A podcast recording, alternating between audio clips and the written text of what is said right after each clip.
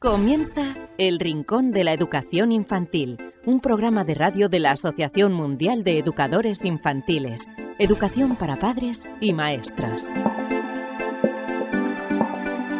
Hola a todos queridísimos amigos y seguidores del Rincón de la Educación Infantil, bienvenidos a una nueva edición de este podcast en el que eh, os vamos a hablar nada más y nada menos que de marketing infantil y lo haremos con Pablo Niñirola. Hablaremos de esto y otras eh, muchas cosas. Ya sabéis cómo podéis contactar con nosotros a través del email rincóninfantil.org. También Em, a través del formulario que tenemos en, la página web, en el apartado dedicado al programa de radio. Y cómo escucharnos a través de los podcasts en iVoox, en iTunes, en Spreaker, en Spotify, a través del canal de YouTube de la Asociación Mundial de Educadores Infantiles y también a través de Radio Sapiens, donde todas las semanas se emite el programa. Otra opción es eh, vernos a través de lo, del Facebook de la Asociación Mundial de Educadores Infantiles todos los jueves. Ya sabéis que tenemos esas charlas que posteriormente podéis escuchar aquí en el Rincón de la Educación eh, Infantil. Lo dicho, que escucháis un consejo y enseguida estamos con todos vosotros. Recibid un fuerte abrazo de este humilde servidor que os habla, David Benito. Enseguida hablamos de marketing digital. Dicen que los primeros libros son muy importantes para un niño, mejoran el vínculo entre padres e hijos, entre maestros y niños, desarrollan sus sentidos y su imaginación, enriquecen su lenguaje e incrementan su inteligencia. Sabemos que en ocasiones encontrar el libro que creemos más adecuado para un niño puede ser una tarea difícil. Por eso queremos facilitaros un poco las cosas con el proyecto 0 a 3 años de la editorial Bruño para que los más pequeños empiecen a poner nombre a todo aquello que les rodea y se diviertan aprendiendo. Unos cuentos llenos de magia y ternura con los que conocer el mundo. Un niño que crece rodeado de libros tendrá más posibilidades de amar la lectura y ser un gran lector. ¿Y si empezamos hoy a crear su primera biblioteca? Libros emocionales, libros para que el niño desarrolle su inteligencia emocional a través del descubrimiento de las distintas emociones, alegría, miedo, tristeza, etc. Libros manipulativos. En esta colección, padres y educadores encontrarán libros para incitar al niño al movimiento de sus manos y desarrollar su psicomotricidad, libros con piezas móviles que giran sobre sí mismas, libros con lengüetas, pop-ups, etc. Libros para desarrollar el lenguaje, cuentos para que los padres lean a los niños y para que desarrollen su lenguaje, aumenten su vocabulario y puedan conocer las principales emociones y rutinas. Libros sensoriales. En esta colección, padres y educadores encontrarán diversos libros para desarrollar los principales aspectos de las capacidades sensoriales de los niños, identificación de colores, texturas, etc. Libros lógicos, libros para que el niño desarrolle su inteligencia lógica a través de asociaciones, búsquedas, descubrimientos, etc. El proyecto 0 a 3 años de Bruño, recomendado por la Asociación Mundial de Educadores Infantiles, AMEIWAF. El Rincón de la Educación Infantil, la radio de la Asociación Mundial de Educadores Infantiles.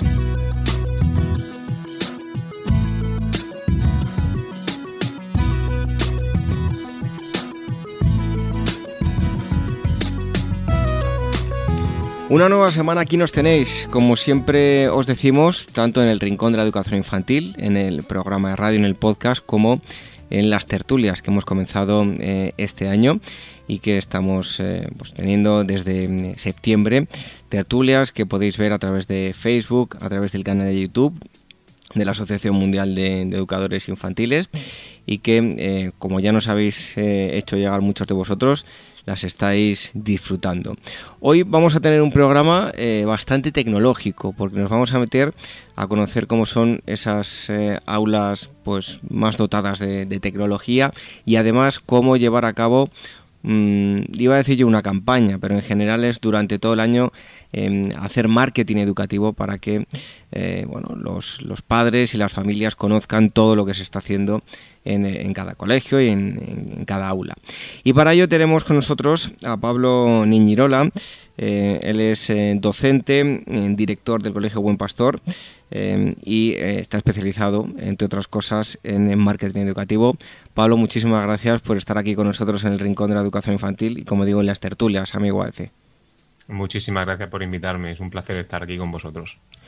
Oye, antes de nada, una pregunta, mm, sobre todo por curiosidad, ¿no? Eh, digamos que para muchas cosas ha habido un antes y un después de, la pandemia. Antes de que comenzase la pandemia, por lo general, ¿qué grado de digitalización había en, las aulas? Pues en efecto, como dices, eh, ha sido un antes y un después. Realmente así los pusimos a los profesores en su momento, el día que tuvimos que explicarles pues, cómo íbamos a funcionar durante la pandemia, que en principio iban a ser solamente 15 días y que luego bueno, pues, se alargó hasta los tres meses que conocemos.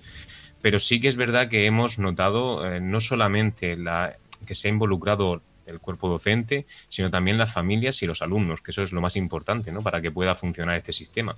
Está claro que por muy potencialmente fuerte que seas, tanto los docentes como eh, bueno, el equipo directivo en general, si no tienes familias que te respondan a ese nivel de tecnología, pues es complicado. Lo bueno que todo el mundo se ha puesto a, se ha puesto las pilas, se ha puesto al pie del cañón, han empezado a trabajar desde el minuto uno con todo el sistema digital que en nuestro centro particularmente se ha montado, pero en líneas generales todo el mundo ha empezado a funcionar y sí que es verdad que se nota ese antes y después de la pandemia que como he dicho eh, sabíamos que iba a pasar, se veía venir en el momento que empiezas a involucrarte tanto en este nivel digital pero bueno, sobre todo, bueno, agradecérselo por supuesto, en concreto a las familias de mi centro por ese esfuerzo tan impresionante y en general a toda la sociedad que han hecho para poder ponerse al día en estos aspectos. En tu centro tienes bueno, una referencia en el que trabajas día a día, pero también em, ayudas a, otros centros. Em, no sé, te, preguntaba por el nivel antes de la pandemia, pero eh, en la actualidad, y te pregunto ya de forma mucho más general, ¿Qué nivel de digitalización hay en los centros, incluyendo también el personal docente? Hmm. Pues mira, en concreto el nivel depende particularmente de cada centro. Ahora mismo hay centros que son centros digitales y, y, ya tienen un nivel mucho más avanzado. En nuestro centro en particular estábamos trabajando desde hace tiempo, por suerte, con bueno, pues todos los elementos digitales que hasta a día de hoy pues pueden ser útiles para un docente, como es el correo electrónico, el Google Calendar, eh, todo lo que es el mundo Google.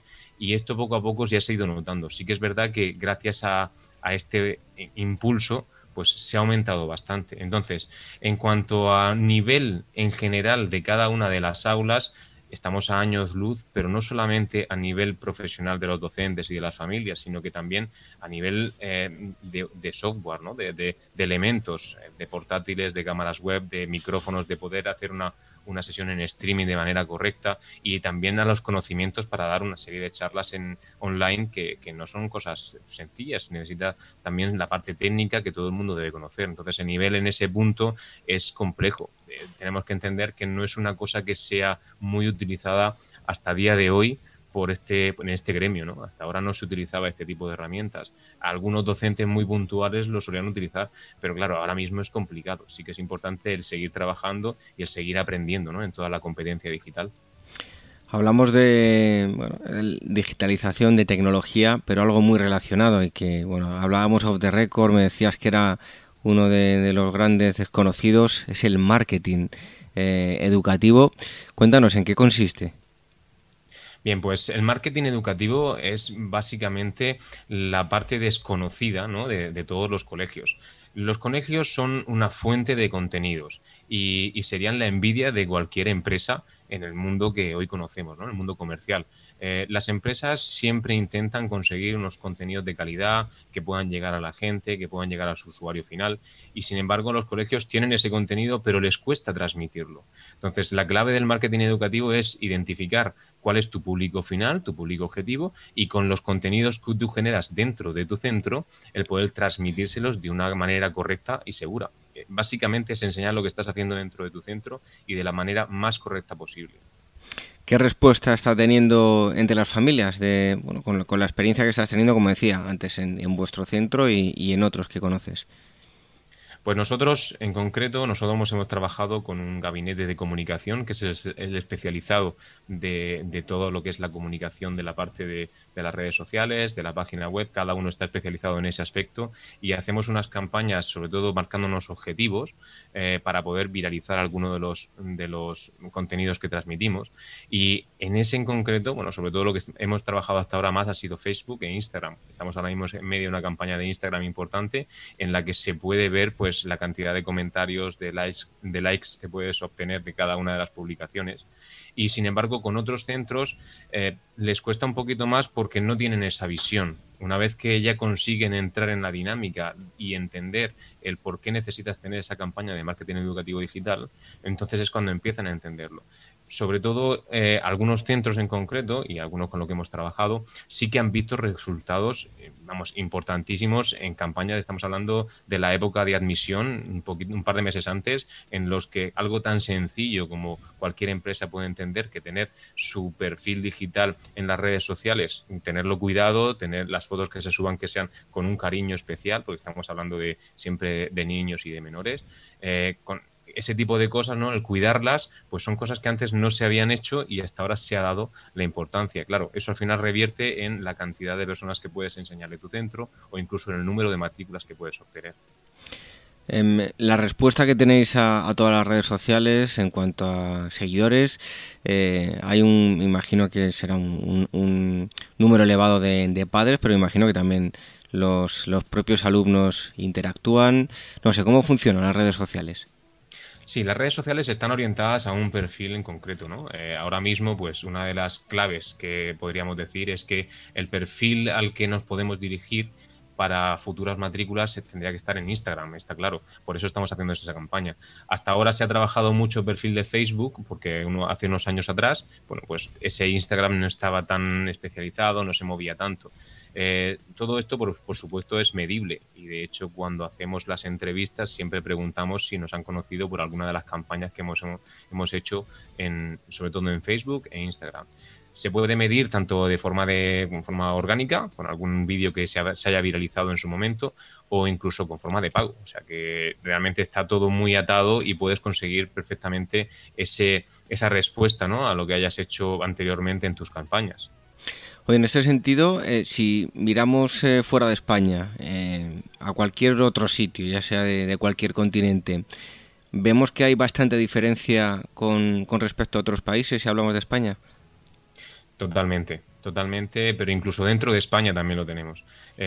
hay zonas en las que está mucho más trabajado el marketing educativo y bueno, por supuesto, en, si yo, estamos también centrados en Latinoamérica por algún cole que hemos podido ayudar allí pero e, ellos están a otro nivel, sobre todo porque no tienen, eh, por ejemplo, ni página web.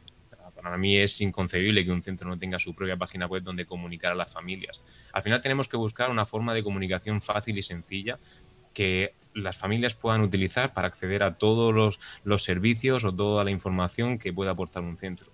Lo más barato y lo más sencillo a día de hoy es una página web. Pero claro, eso tiene que ver con el perfil social ¿no? que tengan las familias de tu centro. Está claro que si hay, países en los que no se lleva ni siquiera el teléfono móvil o, se utiliza muy poquito, eh, no tiene mucho sentido. Entonces, claro, ahí es un marketing diferente, se utiliza otro tipo de cosas, otro tipo de estrategias para poder llegar a esas familias.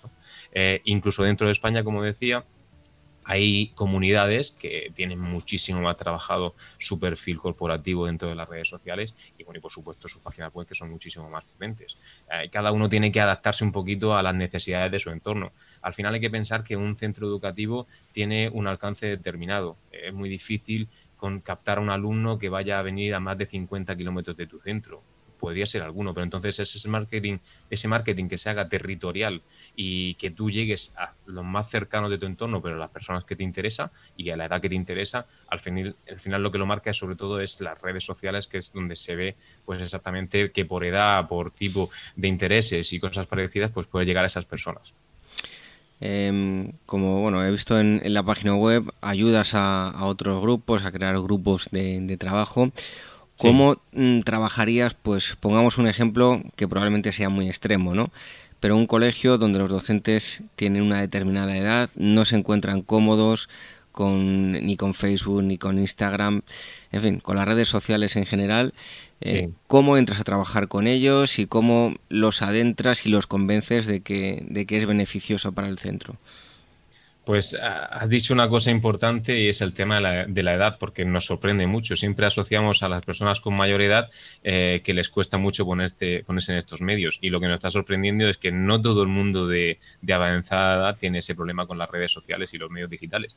E incluso hay gente de 30 a 40 años que sí que son completamente obtusos, ¿no? No solamente por no conocer, sino por no querer aprender. Eh, la estrategia básicamente es casi la misma para todos los centros, en mayor o menor medida. Al final es la formación. En primer lugar, un análisis previo de qué es lo que tenemos y, sobre todo marcar los objetivos claros de hacia dónde queremos llegar.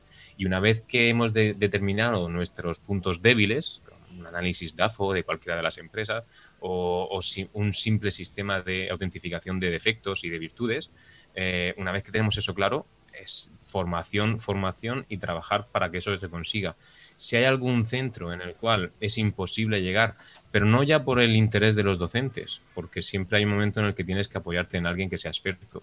Siempre recomendamos, si hace falta, incluso empezar una campaña de marketing digital con una empresa especializada, porque al fin y al cabo, cuando se descava tanto de las manos, necesitas un especialista que, que lo haga por ti pero si no siempre iniciamos con formación básica, eh, estaremos hablando de montar la página web básicamente, eh, hacer los perfiles de redes sociales, empezar a trabajarlos con tres o cuatro pautas para que todas las publicaciones sean del mismo estilo, con el mismo texto y, y, un poco orientados siempre hacia el objetivo. Y si en un futuro hubiese que hacer alguna estrategia un poco más avanzada, pues entonces deberíamos ir a siempre a un especialista que son los que se encargan de eso.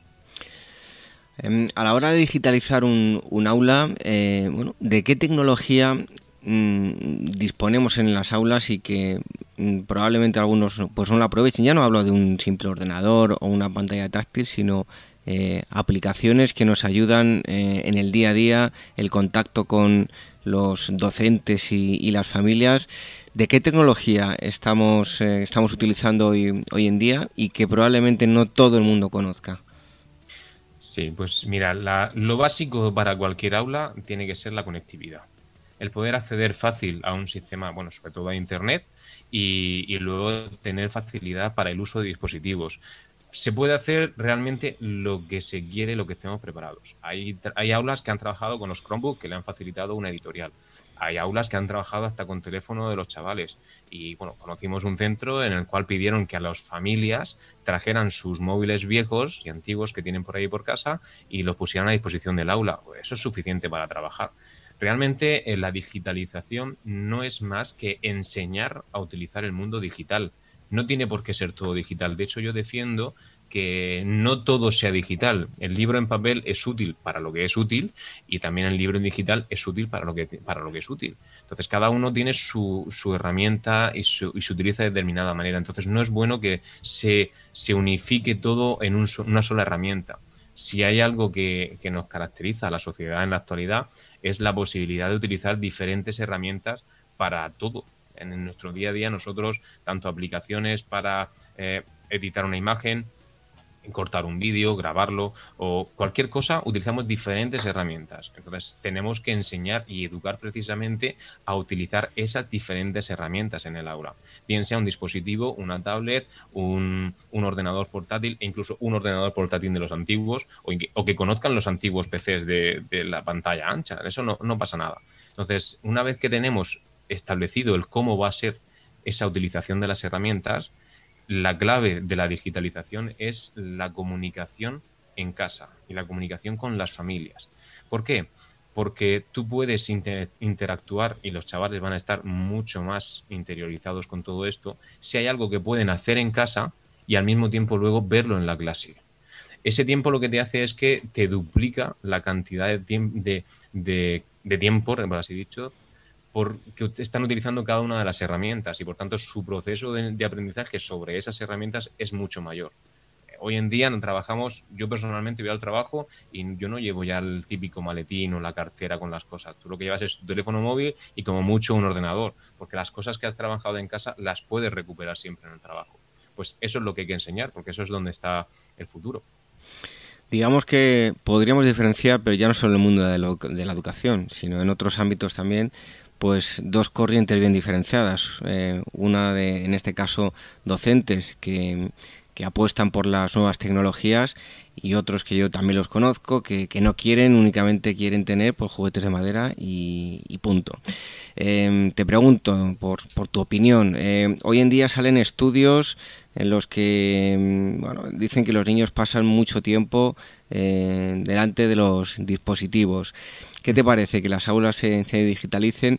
Yo me imagino que esto ha pasado mm, a lo largo de la historia. Pues si nos vamos con la generación de mis padres o mis abuelos, pues vemos que estaban en el colegio escribiendo con plumilla, eh, con un tintero y con el paso del tiempo empezaron a escribir con bolígrafo y dentro de unos años pues habrá otras cosas, ¿no? Eh, creo que negarse al cambio es negarse a avanzar, ¿no? Exactamente. Eh, has puesto esos ejemplos, me parece perfectos. Eh, yo hacemos una charla de redes sociales y de, precisamente de la cantidad de tiempo de utilización de las redes sociales y básicamente tenemos que mirarnos hacia nosotros mismos. O sea, nosotros cuando éramos pequeños, yo recuerdo en las entrevistas que nos hacían los psicólogos en su momento en los que lo decía, ¿cuántos, ¿cuánto tiempo ve su hijo la televisión? Y entonces el que veía más de tres horas era como, uy, madre mía, es que está más de tres horas viendo televisión. ¿Cuánto tiempo dedican ahora mismo a hacerlos, eh, a, utilizar el teléfono móvil? Y luego, ¿de qué manera se está utilizando? Eh, ahí es donde está la educación y esa es la base ¿no? de, la digitalización. Eh, el no utilizar la tú puedes utilizar un dispositivo perfectamente para como ocio y entretenimiento, está perfecto, pero tienes que saber diferenciar entre el tiempo de uso de ocio y el tiempo de uso de trabajo.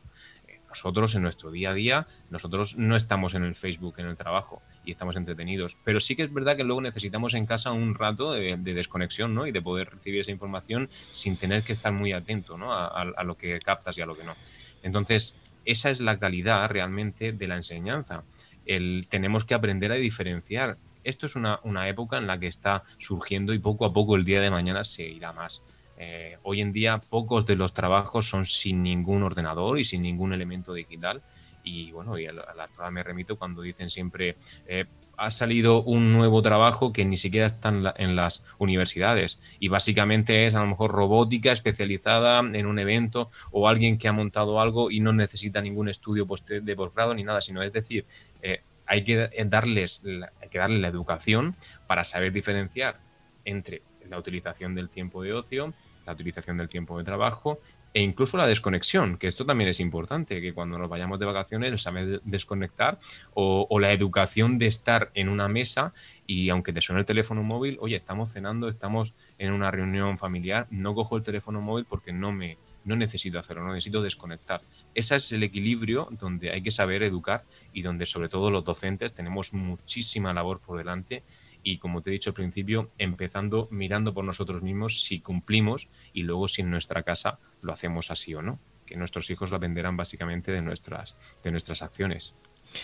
Hace muy poquito estuvimos hablando con, un experto en, nutrición, un, médico, nutrición infantil, y nos hablaba de eh, bueno, pues ciertos padres que habían decidido, ellos eran vegetarianos y decidían que sus niños no podían tomar tampoco eh, car, tenían que seguir esa misma dieta que mm, nos parece a todo el mundo pues fantástico, y cada uno puede llevar la, dieta que quiera, pero claro, eh, en muchas ocasiones se producía el efecto contrario.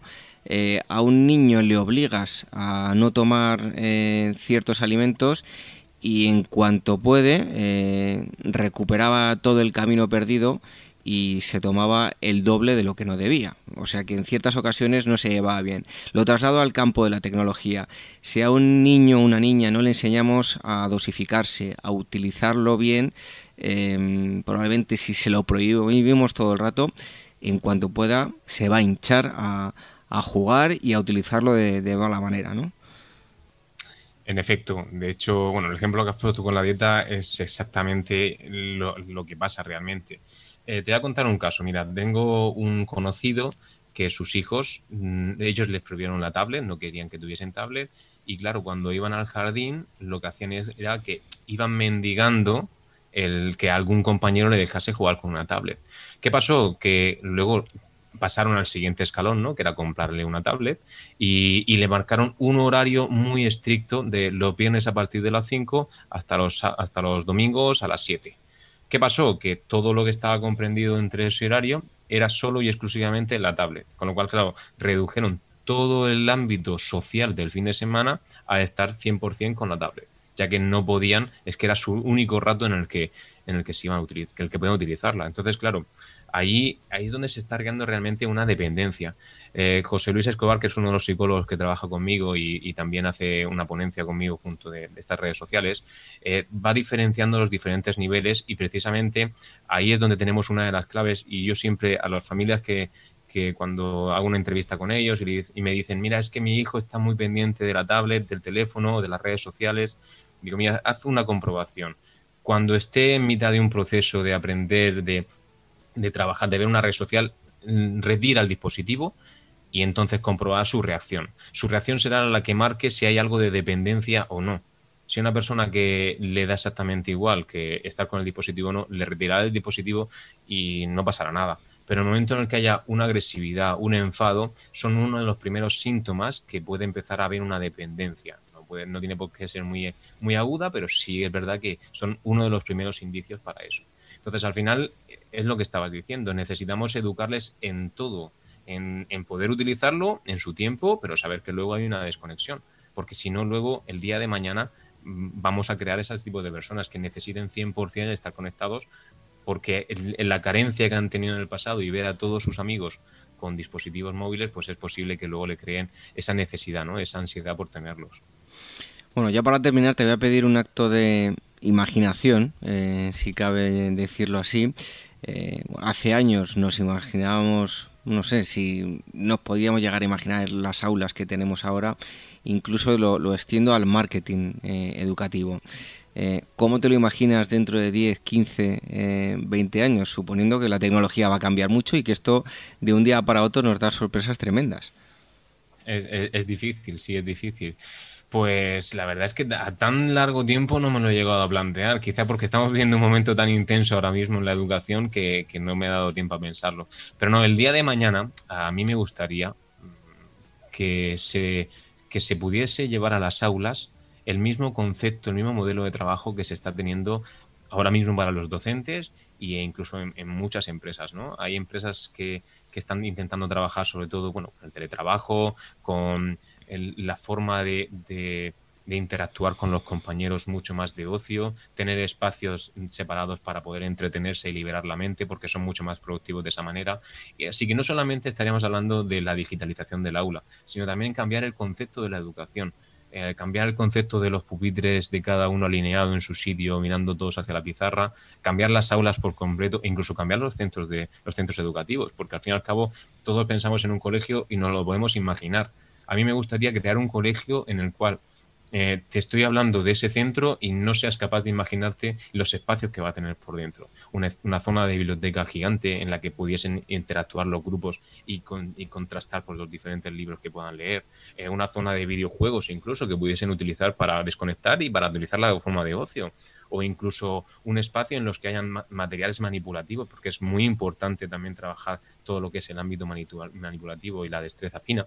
Eh, un colegio diferente, no solamente la digitalización, por supuesto todo basado en la automatización, que quizás es por lo que más puede interesar, la automatización de los procesos básicos de asistencia, de burocracia, de todos los temas administrativos, de autorizaciones, eh, de circulares, de información, todo esto que fuese totalmente automatizado y digitalizado y que las familias pudieran obtener esa información y que en el centro educativo realmente nos pudiéramos centrar en educar a los chavales y trabajar por su por ser unas buenas personas, ¿no? que es lo que intentamos hacer en nuestro centro. Pablo, ¿no crees que un, centro así, em, muchas familias eh, luego se terminarían adaptando, como todo?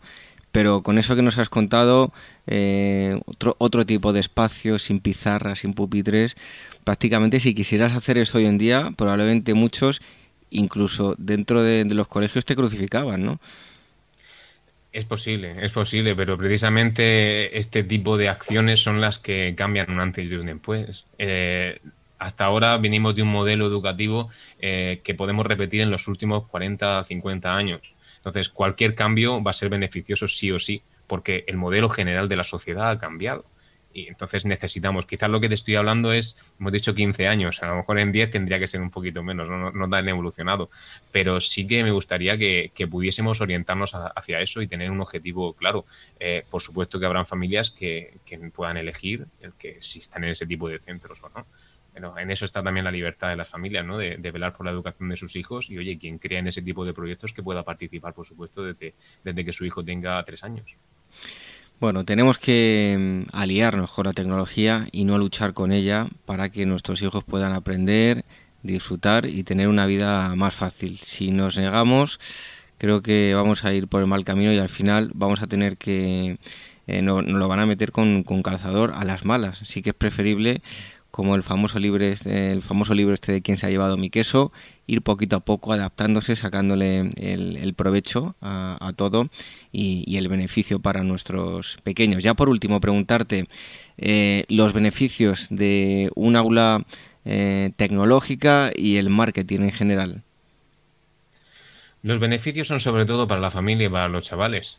Esos son los primeros. Eh, está claro que nunca se va a hacer un trabajo que pueda dificultarles a ellos su proceso de enseñanza-aprendizaje. Ahí es donde está la clave.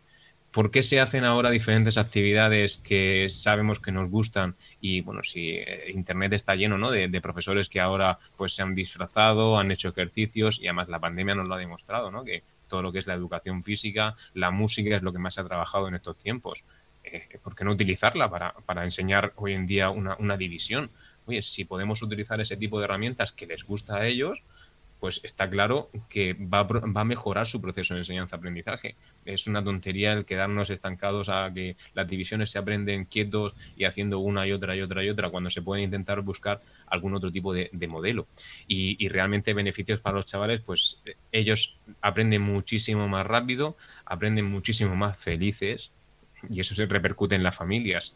¿Qué marketing hay que hacer con ese tipo de centros? Bueno, pues si yo he conseguido hacer una actividad que a los chavales le ha mejorado, ha ido más rápida, lo han cogido mucho mejor, encima lo han aprendido bien, se han divertido, están contentos y las familias están, contentas, no tiene sentido que nos lo callemos, eh, porque pueden traer a otra familia que también le puede interesar ese tipo de, actividades. Eh, al final, todos los beneficios son para toda la comunidad educativa y, y, eso hay que tener claro que cualquier actividad que no beneficia al alumno no se volvería a repetir nunca. Nosotros los profesores aprendemos mucho con el ensayo-error. Hay a veces que haces una actividad y, dices, esta actividad es una maravilla, voy a mejorarla para el año que viene o para la semana que viene.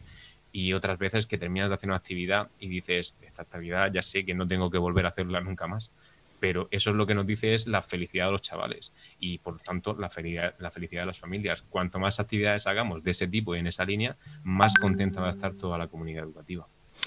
Oye Pablo, ya para terminar, eh, ofreces consultorías, incluso poner en marcha grupos de trabajo para todos aquellos eh, docentes que, quieran eh, ponerse en contacto contigo, ¿cómo lo pueden hacer?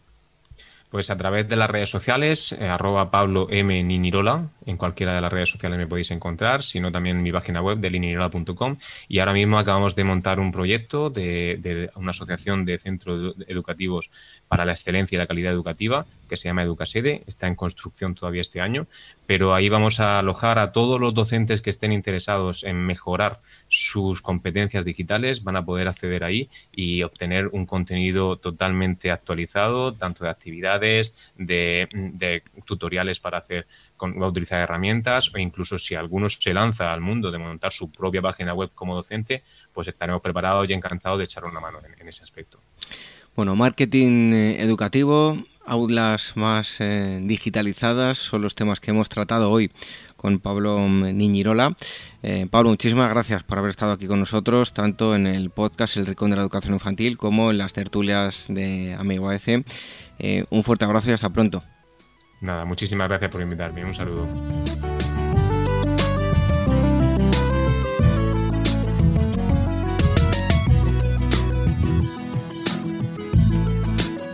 El Rincón de la Educación Infantil, la radio de la Asociación Mundial de Educadores Infantiles.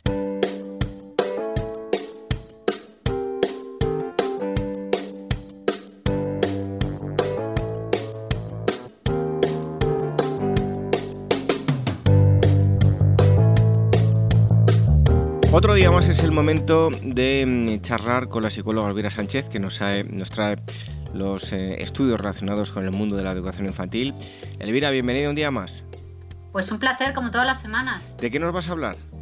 Mira, voy a empezar, por desgracia, te voy a empezar con un mal dato. Y bueno, y no son los contagios del coronavirus. Mira, ¿sabías que el 19% de los niños españoles entre 5 y 7 años, o sea, 5 y 7 años, padecen miopía? A ver, a mí personalmente me parece muy alto, teniendo en cuenta que estamos hablando de niños entre 5 y 7 años, es decir, de primero y de segundo de primaria o final de infantil, ¿sabes?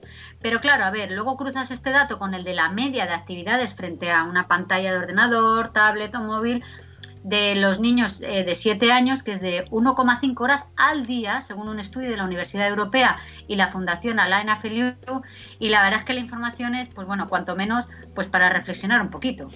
Pues háblanos de ese estudio. Pues mira, te daba el dato del 19%, pero es que la miopía en niños eh, ha aumentado un 2,2% en tres años, ya que en 2016 el porcentaje de niños entre los 5 y 7 años de edad, a ver, que son todavía pequeños, con esa patología se situaba entre el 16, eh, bueno, en el 16,8%. Eh, mira, la investigación de la que te hablo hoy, titulada La relación entre las pantallas y el tiempo al aire libre, dos puntos. Datos sobre la miopía en niños y niñas españoles, eh, se, ha, se ha realizado con un total de 7.497 niños, que no son pocos, entre 5 y 7 años en 2016, 2017 y 2019. Y también concluye que la miopía en niños aumenta con la edad. Si bien entre los pequeños de 5 años la prevalencia ya es del 13,9%, a los 6 años esta tasa aumenta al 17,6% y con los niños de 7 años estamos hablando de un 21,21%, que son datos bastante altos. Pero bueno, vamos por partes. En líneas generales, según este estudio, las actividades a corta distancia visual y el uso de dispositivos electrónicos están directamente relacionados con la miopía en los niños de 7 años, que pasan, eh, como te decía, 1,5 horas al día haciendo uso de ordenadores, tablets o móviles. Que a ver, que es que son muchas horas. Si te paras a pensar el número de horas que el niño pasa en el, cole y el, o sea, a ver, una hora y media, mmm, ole, que son niños pequeños. Y otro de los resultados de este estudio está relacionado bueno, con las actividades al, al aire libre. Es decir, eh, los niños pasan más tiempo al aire libre. Eh, este tipo de niños son niños menos propensos a tener miopía. Aunque todavía, a ver, es cierto que se desconoce el mecanismo de acción concreto, las últimas investigadores en este, investigaciones en este campo lo atribuyen al efecto eh, protector de los rayos ultravioleta o al efecto de la dopamina en la retina. A ver, no lo tiene muy claro, pero la correlación ahí está, ¿vale? O sea, no saben la causa, pero los datos son aplastantes. Así que la conclusión o la moraleja ¿no? que tenemos que sacar de este estudio es que tenemos que dar prioridad a las actividades al aire libre frente al tiempo de exposición a las pantallas si queremos eh, que los niños tengan una visión buena ¿no? o que no se les estropee la visión desde la primera infancia. Oye, ¿cómo podemos los padres saber si nuestros hijos tienen problemas de, de visión? Mira, pues eh, a ver, David, es una buena pregunta y te voy a decir porque yo conozco un niño que con siete años le dijeron que no veía, que no veía bien, vamos, no veía, veía súper mal. Y es que él había construido, era muy curioso, una, como una realidad paralela, ¿no? En el cole, y en el cole tardaron mucho en darse cuenta, porque, a ver, bueno, en el cole y en casa también, ¿eh? Porque para él, pues yo lo que imaginábamos, ¿no? Que el número 5 pues sería un churro, ¿no? Y un 8 sería un churro, pero un poquito de otra manera. A ver, es decir, él había creado una realidad paralela y claro, cuando le pusieron gafas, casi no reconocía lo que él pensaba que era cada número, cada letra, ¿no? La imagen mental, ese churro del que yo te hablaba, que se había creado, ¿no? Así que, a ver, la detección precoz es la mejor forma de prevenir y para ello las visitas periódicas al oftalmólogo son la mejor manera de detectar pues problemas visuales infantiles. Y además, como nos dice el doctor Emilio de Ronzoro, jefe de oftalmología del Hospital Universitario Sanitas de la Moraleja, él dice que, a ver, es frecuente que los alumnos con problemas de visión que aún no han sido diagnosticados no solo rindan menos en el colegio, sino que suelen tener también más dificultad para, por ejemplo, desarrollar el gusto por la lectura, que es algo de lo que hemos hablado aquí mucho. Eh, pero bueno, a lo que voy. También nos dicen que hay ciertos, digamos, pistas, ¿no? O comportamientos que pueden servir, ¿no? Como alerta, ¿no? Para saber eh, que un niño puede estar sufriendo problemas de visión. Mira, el primero es que el niño entrecierra los ojos o los guiña cuando tiene que levantar la vista hacia la pizarra o atender las explicaciones del profesor. Está así como, como achinando los ojos, ¿no? También otro, otra de las pistas es que se queja de los dolores de cabeza o de la visión borrosa, sobre todo al final de la jornada escolar o a la hora de hacer los deberes. Luego otra pista es que, a ver, tiene demasiada sensibilidad a la luz y le cuesta adaptar la visión en, en los ambientes oscuros. Otra pista eh, se sientan demasiado cerca a la hora de ver la televisión. O sea, en general todos los niños es que parece como que se quieren meter dentro de la, televisión. Pero esto, a ver, esto es un síntoma de, es un signo de alerta. Luego otro puede ser que parpadean con mucha frecuencia y, y que les lloran los ojos, se les seca, ¿no? Y tratan como de que, de que les lloren los ojos. O, por ejemplo, no enfoca la vista de manera precisa hacia lo que señala. Esto pueden ser, digamos, unas pistas que hace que tengamos que ir al oftalmólogo, pero nuestra recomendación, que es la que hacen los expertos, es que una revisión al año eh, no hace daño. Bueno, pues eh, hay que tener en cuenta que hay que estar mmm, muy alerta de, si ven o no ven nuestros eh, pequeños. Son los estudios que nos ha acercado hoy la psicóloga Elvira Sánchez. Elvira, muchas gracias y hasta el próximo día. Pues un placer, como todas las semanas.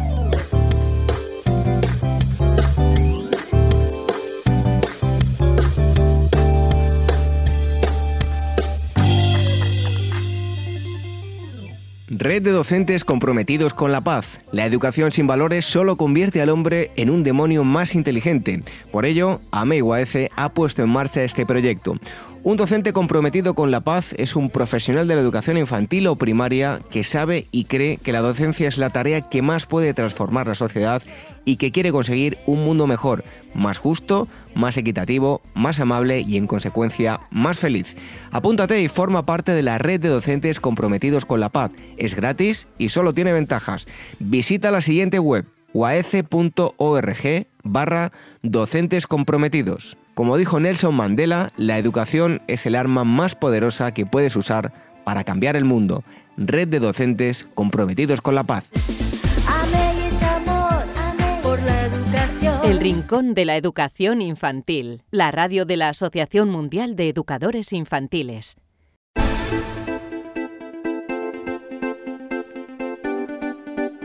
Terminamos hoy, hemos eh, charlado sobre el marketing digital con Pablo Ningirola, nos ha dado grandes eh, consejos. ¿Cómo podéis escucharnos? A través de los podcasts en iVoox, en iTunes, en Spreaker, en Spotify, a través del canal de YouTube de la Asociación Mundial de Educadores Infantiles eh, y también a través de Radio Sapiens, donde todas las semanas se emite el programa.